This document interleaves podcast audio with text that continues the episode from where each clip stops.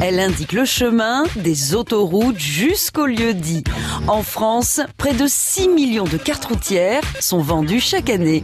Ce que je reproche aux cartes routières, c'est que le nord est toujours en haut et le sud est toujours en bas. Alors moi, je retourne la carte.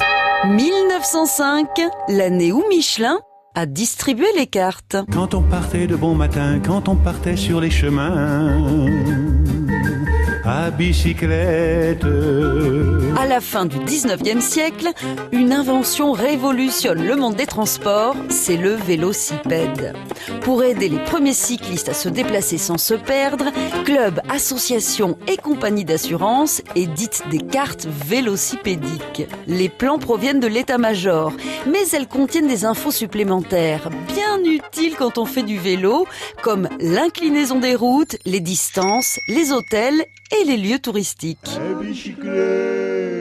C'est une révolution. Dis-moi, qu'est-ce que je t'avais dit? Je t'avais dit achète une carte routière et on se tire. Rapidement, le moteur à explosion prend le dessus. Mais les voitures de l'époque sont loin d'être fiables.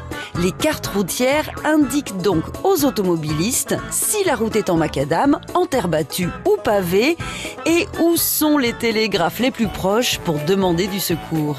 En 1905, Michelin, fabricant de pneumatiques, renifle le bon filon.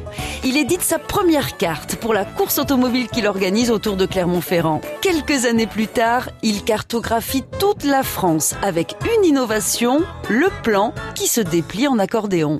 La carte est terminée, il ne reste plus qu'à l'imprimer pour que vous puissiez aller vous promener en forêt sans être obligé de semer des petits cailloux blancs pour retrouver votre chemin. Cet été, pour visiter le vignoble bordelais, prière de débrancher votre GPS et d'ouvrir le livre de balades concocté par le chef Jean-Pierre Xiradakis et le journaliste Alain Aviotte. Itinéraire, carte détaillée, halte gastronomique, bref, une promenade hors des sentiers battus, ça, c'est un très bon plan. On n'arrête pas le progrès. À retrouver sur francebleu.fr.